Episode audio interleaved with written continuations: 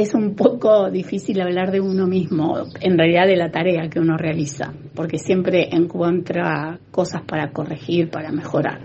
Pero en términos generales ha sido un buen año en nuestra labor en la Junta Departamental de Colonia. Creemos que estamos trabajando con coherencia respecto a nuestra plataforma electoral que tenía que ver con la protección del medio ambiente, no votando excepciones a, la forestación, a la superficie forestal, a esas habilitaciones que pasan por la Junta Departamental, por ejemplo, también, por ejemplo, poniendo en valor nuestros sitios históricos y culturales, también estamos haciendo una, una buena tarea, entendemos allí, desde ese lugar, desde esa perspectiva. Así que venimos trabajando bien.